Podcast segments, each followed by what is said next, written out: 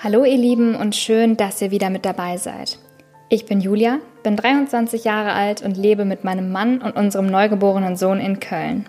Heute dreht sich alles rund um das Thema Stillen. Ein sehr komplexes Thema, worüber man eigentlich einen ganzen Podcast machen könnte. Ich versuche das aber heute in dieser Folge zusammenzufassen und euch einfach von meiner ja, Stillgeschichte in den ersten Wochen zu erzählen. Vorher noch kurz zum Sponsor dieser Podcast-Serie, Jules.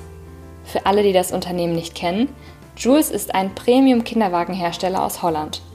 Die Jules-Wagen sehen super aus, sind komplett durchdacht und machen euren Familienalltag wirklich leichter.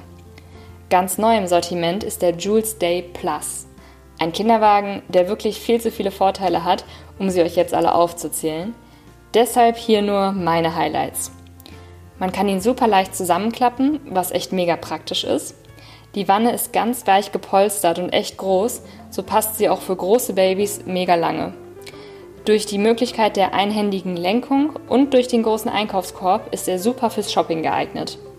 Der Stoffbezug hat Lichtschutzfaktor 50 und der Wagen ist mit kleinen Vorder- und Rücklichtern ausgestattet. So wird man auch im Dunkeln immer gut gesehen. Der Sportsitz ist natürlich inklusive und man kann ihn in beide Blickrichtungen befestigen. Er ist in Sitz, Relax und Schlafposition verstellbar. Alles auch wieder nur mit einer Hand. Das ist wirklich mega praktisch, weil als Mama hat man ja immer irgendwas in der Hand. Außerdem ist der Sitz für bis zu 22 Kilo zugelassen und die Fußstützen sind variabel, so wächst der Kinderwagen also auch lange mit. Und das Beste ist, Jules bietet auf all seine Modelle eine lebenslange Garantie. Schaut euch die Kinderwagen unbedingt an unter www.jules.com. Und jetzt viel Spaß mit dieser Folge und vergesst nicht, den Podcast zu abonnieren. Mir war von Anfang an klar, dass ich stillen möchte. Bereits in der Schwangerschaft habe ich mich ganz, ganz doll belesen über das artgerechte Stillen, über Stillpositionen und so weiter. Und mir war sehr wichtig, stillen zu können. Ähm, einfach weil ich wusste, dass das das Beste fürs Kind ist, dass das das Beste für mich und meinen Körper ist. Und ja, ich ähm, wollte einfach, dass das klappt. Habe dann aber schon während der Schwangerschaft ähm, typische Horrorgeschichten gehört ähm, von anderen Müttern, wo mir dann gesagt wurde, ach ja, mach dir da mal nicht so große Hoffnung, du willst ein Jahr lang stillen, ja, dann mal viel Spaß mit wunden Brustwarzen, Milchstau und Co. Ähm, ich habe Geschichten gehört von wegen, ja, ich musste nach vier Wochen abstellen, weil es war so unerträglich schmerzhaft, dass es nicht mehr ging. Es war schmerzhafter als die Geburt und, und, und. Solche Stories, ähm, ja, habe ich gehört und ähm, obwohl ich gar keine Lust hatte, mit den Leuten darüber zu reden, haben die natürlich trotzdem davon erzählt. Das ist ja meistens so, genauso wie man auch diese ganzen Horror-Geburtsgeschichten hört, hört man mittlerweile auch viele Horror-Stillgeschichten. Und ich habe echt gedacht, Mist, was, wenn das bei mir auch so läuft? Was, wenn, wenn ich auch totale Stillprobleme Probleme habe? Das scheint ja nichts Ungewöhnliches zu sein, weil man es immer häufiger hört. Und schon habe ich angefangen, mir Sorgen zu machen und mich schon bevor das Kind überhaupt auf der Welt ist, damit zu beschäftigen, ob ich genug Milch habe, ob wir einen guten Stillrhythmus entwickeln, ob ich mein Baby überhaupt gut versorgen kann damit, ob meine Milch reichhaltig genug ist, whatever. Äh, diese ganzen Gedanken haben mich schon geplagt, bevor mein Sohn überhaupt auf der Welt war. Und das ist ja das, was gerade super bizarr ist, äh, weil ich es ja noch nicht mal ausprobieren konnte zu dem Zeitpunkt und schon Angst hatte, dass es ja eventuell nicht klappen könnte. Irgendwann wurde mir auch klar, dass dieses Gedankenmuster jetzt nicht das gesündeste ist und dass ich vielleicht mal positiv denken sollte. Und ja, habe mich dann weiter informiert, mich viel belesen und auch herausgefunden, warum kommt es bei so vielen Frauen zu wunden Brustwarzen, zu blutigen Brustwarzen, zu starken Schmerzen. Meistens ist das ergründet in falschem Anlegen und falschem Andocken, also dass das Baby ähm, die Brustwarze falsch umschließt mit seinem Mund, eventuell sogar nur den Nippel umfasst und nicht die komplette Warze. Das ist ja immer super wichtig. Ähm, oder dass einfach die stille Position nicht die richtige ist und deswegen die Brustwarzen so sehr gereizt werden auf Dauer, dass es halt einfach zu diesen ganz schlimmen Brustentzündungen und so weiter kommen kann. Natürlich ist es auch so, dass die Brust sich erstmal daran gewöhnen muss, ähm, dass da ein Baby an ihr saugt. Das heißt, natürlich kann es am Anfang zu leichten Schmerzen kommen oder auch zu trockenen und rissigen Brustwarzen. Aber das Wichtige ist, dass man weitermacht und dass man da irgendwie drüber steht und sich denkt, okay, das wird besser, das wird besser, das wird besser. Weil die meisten, das ist nun mal leider so, ähm, sich dann denken, oh Mist, es tut mir weh, es ist mir unangenehm, ich höre jetzt auf zu stillen, ich gebe lieber die Flasche oder ich pumpe ab, zum Beispiel. Ähm, und ja, das war, das war für mich auf jeden Fall keine Option. Ich habe mir gedacht, hey, ich ziehe das durch, auch wenn es am Anfang hart wird, dann ähm, stehe ich da drüber. Und ja, ich habe mir immer gesagt, das wird schon, ich habe genug Milch, ich bin kerngesund und äh, ich habe mir Videos angeguckt zu den richtigen Anlegetechniken. Wie sollte das Kind am besten andocken? Wie sieht das aus, wenn der Mund die Brustwarze komplett umschließt? Also ich habe mir das wirklich angeschaut, weil ich mir am Anfang nicht wirklich was darunter vorstellen konnte.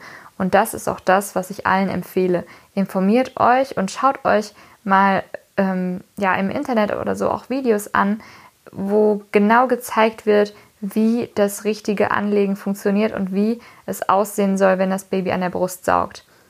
Da gibt es nämlich einige Sachen, auf die man achten kann und an denen man dann feststellen kann, ob das Baby richtig saugt oder nicht. Wenn das Baby nämlich nur vorne so ein bisschen nuckelt, dann kann es super schmerzhaft werden. Aber es muss ja wirklich richtig diesen, die Brustwarze in den Mund nehmen, bis hinten zum Gaumen hin äh, ein Vakuum äh, muss sich bilden und dann muss, muss das Baby richtig intensiv saugen und nicht nur so ein bisschen dran rumziehen und nuckeln, weil genau das ist dann das, was sehr schmerzhaft ist. Ja, und das war eigentlich so meine Stillvorbereitung. Ich habe mir im Vorhinein aber auch schon ähm, Brustwarzensalbe geholt, sogar Stillhütchen und ähm, so Kompressen für die Brust, weil ich auf alles vorbereitet sein wollte. Aber mir war klar, ich werde das durchziehen und ich werde nicht zufüttern oder so. Das war für mich immer so das Horrorszenario, dass es ja gar nicht klappt und ich am Ende zufüttern muss. Ähm, ja, was zum Glück nicht der Fall ist. Ähm, ja, und dann kam mein Sohn auf die Welt, wurde mir auf die Brust gelegt und äh, hat auch schon nach kurzer Zeit die typischen Hungerzeichen äh, gemacht. Und die sind halt einfach super einfach zu erkennen, wenn man sich auch mal im Vorhinein darüber informiert. Und zwar ist es meistens, dass die Kinder anfangen zu schmatzen, die Zunge so ein bisschen rausstrecken, die Hände in den Mund nehmen und dran saugen so ein bisschen, ähm, die, die Hände auch äh, zu Fäusten ballen, so ein bisschen unruhig sind und rumquakern. Ja, und daran erkennt man einfach, okay, mein Kind ist gerade hungrig. Und äh, ja, es, er lag ungefähr 10 Minuten, 15 Minuten auf meiner Brust und dann fing er an, seine Faust äh, so ein bisschen abzulecken und äh, auf der herumzukauen. Und dann wusste ich schon alles klar, der möchte jetzt gerne gestillt werden. Und er hat sich auch schon selber so ein bisschen in Richtung Brust gerobbt, ganz leicht. Und ich habe ihn dann angelegt und das hat super funktioniert. Also ähm, es ist ja auch immer wichtig, den Kopf des Babys zur Brust zu führen und nicht die Brust zum Kind. Das ist wirklich das äh, Entscheidende. Und das habe ich dann auch genauso gemacht. Die Hebamme, die gerade da war, hat dabei zugeschaut und äh, darauf geachtet, dass alles richtig ist, dass der Mund die Warze komplett umschließt und so weiter. Ja, und äh, dann hat mein Baby gesaugt. Es war erstmal ein komisches Gefühl, muss ich schon sagen. Ähm, und es hat auch etwas gezogen, aber dann war alles in Ordnung. Und es, es war ja super. Und ich habe ihn bestimmt 15 Minütchen gestillt, soweit ich mich erinnern kann. Natürlich ist es auch so, dass am Anfang dieses Kolostrum äh, aus der Brust kommt. Das heißt, es ist noch nicht die richtige Milch, sondern diese Vormilch, die in den ersten paar Tagen ähm, kommt, die ja super reichhaltig und super gesund für das Kind ist. Also auch diese paar Tropfen machen das Kind satt und geben dem Kind genau das, was es gerade braucht. Ähm, aber es ist noch nicht diese richtige Milch, denn der Milcheinschuss kommt erst circa drei bis fünf Tage nach der Entbindung. Und äh, ja, dann haben wir uns so langsam eingegroovt. Ich äh, habe immer auch gesagt bekommen, okay, lege ihn immer an, sobald er ein Anzeichen macht. Schau nicht groß auf die Uhr, sondern still nach Bedarf. Aber im Schnitt sollte man alle zwei bis drei Stunden in der Anfangszeit anlegen. Ähm, einfach, ja, um auch den Milchfluss anzuregen. Denn je häufiger man anlegt, desto mehr Milch wird produziert. Denn dein Körper bekommt dann das Signal, Milch zu produzieren. Es wird Oxy Oxytocin ausgeschüttet. Ja, schwieriges Wort. Das ist ein ähm, Liebes- und Bindungshormon sozusagen im Volksmund. Und ähm, das wird ausgeschüttet, wenn das Baby an der Brust saugt und äh, sorgt auch für die verstärkte Milchproduktion. Je häufiger das Baby also angelegt wird und saugt, desto mehr kommt der Körper in, in die Milchproduktion. Und das ist ja gerade das Wichtige.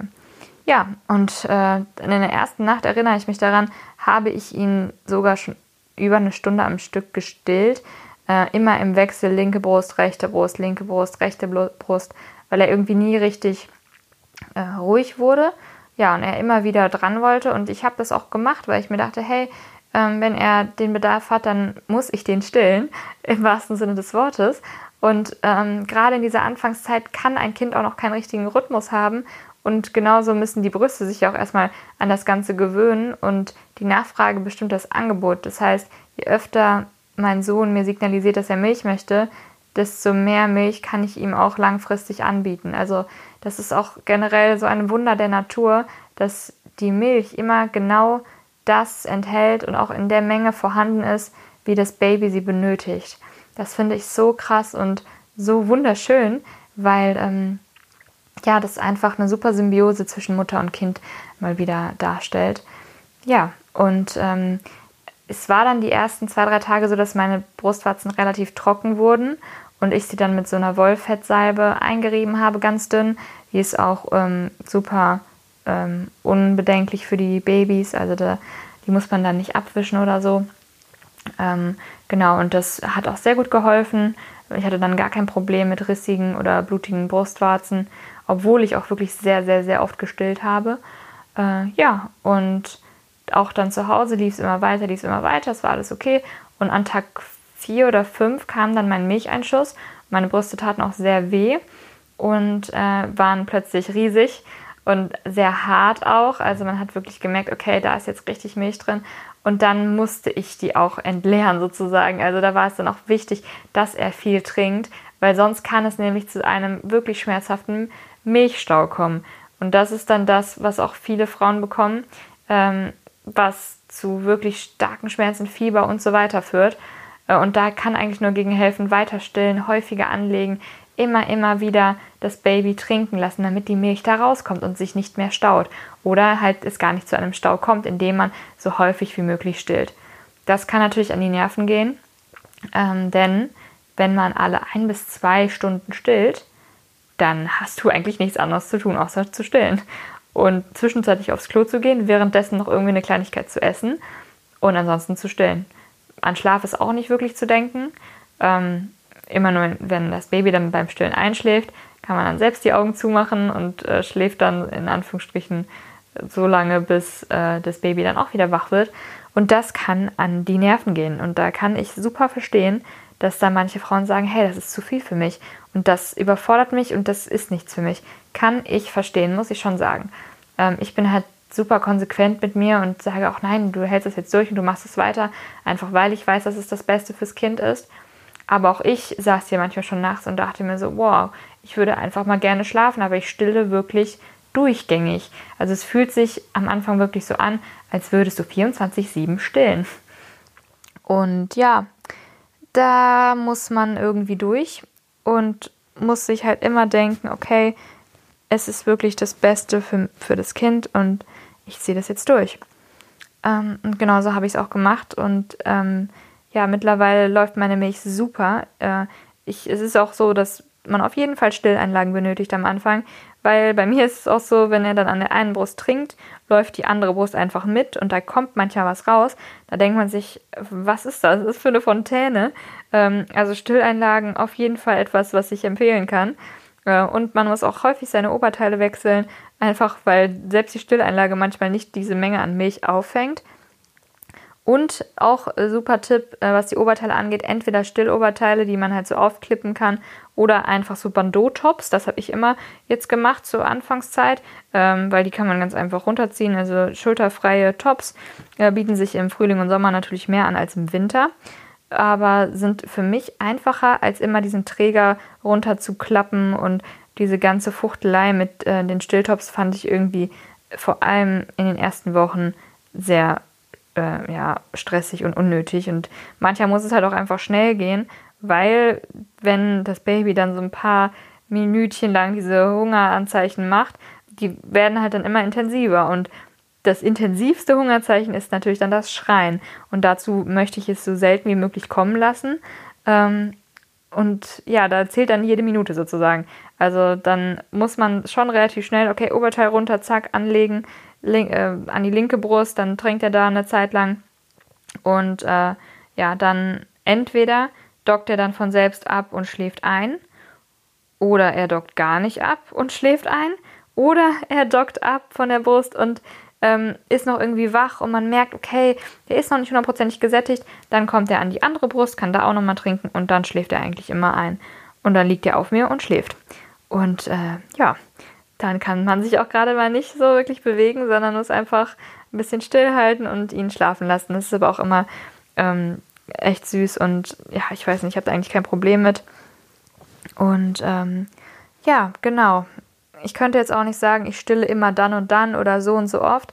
Denn ich probiere danach nicht die Uhr zu stellen. Ich stille dann, wenn mein Sohn es gerne möchte. Klar, wenn er jetzt vier Stunden schlafen würde und danach immer noch keine Hungeranzeichen machen würde, dann würde ich ihn auf jeden Fall anlegen. Aber dazu kam es bisher noch nie. Also er hat noch nie länger als zweieinhalb Stunden am Stück geschlafen.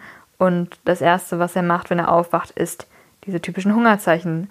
Von daher, also gab es da noch nie Probleme. Mal schläft er 45 Minuten und will dann direkt wieder an die Brust.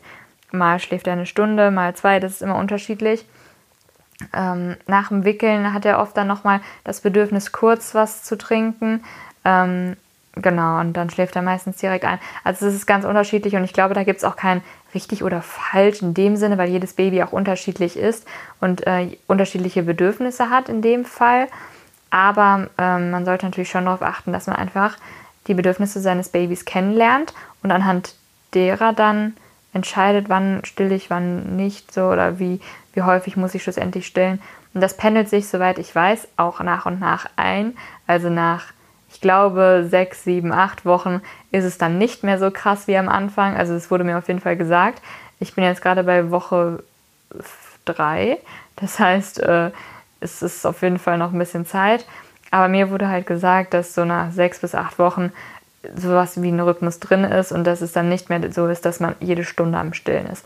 Darauf freue ich mich schon sehr, weil es ist schon anstrengend und es zerrt an den Nerven. Der Schlafmangel zerrt an den Nerven, aber es gibt auch echt nichts Schöneres, als sein Kind zu stillen. Also diese Emotionen, die dabei durch einen schießen und diese Liebe, das finde ich einfach super schön. Es ist was super Positives. Natürlich nur, wenn man keine Schmerzen dabei hat, weil ich glaube, wenn man dann zusätzlich noch Schmerzen hat, Schlafmangel und dieses ständige Stillen, dann kann das ganz schön an die Substanzen gehen. Es gibt natürlich auch die Alternativen, dann mit Stillhütchen zu stillen. Dann stillt man trotzdem, hat aber irgendwie einen Schutz da für die Brustwarzen. Ähm, dann die Alternative, die ich mir auch noch irgendwie vorstellen könnte, wäre halt das Abpumpen, äh, wenn es gar nicht gehen würde. Hauptsache, er bekommt die Muttermilch und ähm, ja, das wäre auch noch so eine Notfalllösung für mich gewesen. Aber da es bisher so gut klappt, ähm, glaube ich nicht, dass da noch große Probleme entstehen, weil wir jetzt einfach sehr gut harmonieren und uns da sehr gut aufeinander abgestimmt haben. Ja, und es kann eigentlich nur weiter so gut laufen, hoffe ich. Und ja, also Stillen ist wirklich eine Erfahrung, die hätte ich ähm, mir nie so vorgestellt, wie sie jetzt schlussendlich ist. Super intensiv und äh, diese Bindung zu dem Baby wird dadurch meiner Meinung nach noch mehr gestärkt. Aber schlussendlich muss ja jeder selbst entscheiden, ob man stillt oder nicht, inwiefern äh, man das machen möchte und durchhalten möchte und auch wie lange man stillen möchte, ist natürlich dann auch nochmal ein Thema, ähm, was ich jetzt auch nicht so vorhersagen kann. Also ich habe mir vorgenommen, mindestens sechs Monate und dann schaue ich, wie mein Sohn drauf ist, wie ich drauf bin. Möchte ich jetzt keine pauschalen Aussagen machen ähm, und einfach mal abwarten. Genau. Ich hoffe, diese Folge hat euch gefallen und ihr konntet mit meinen Erfahrungen etwas anfangen. Und ich freue mich, wenn ihr beim nächsten Mal wieder dabei seid. Macht's gut. Ciao.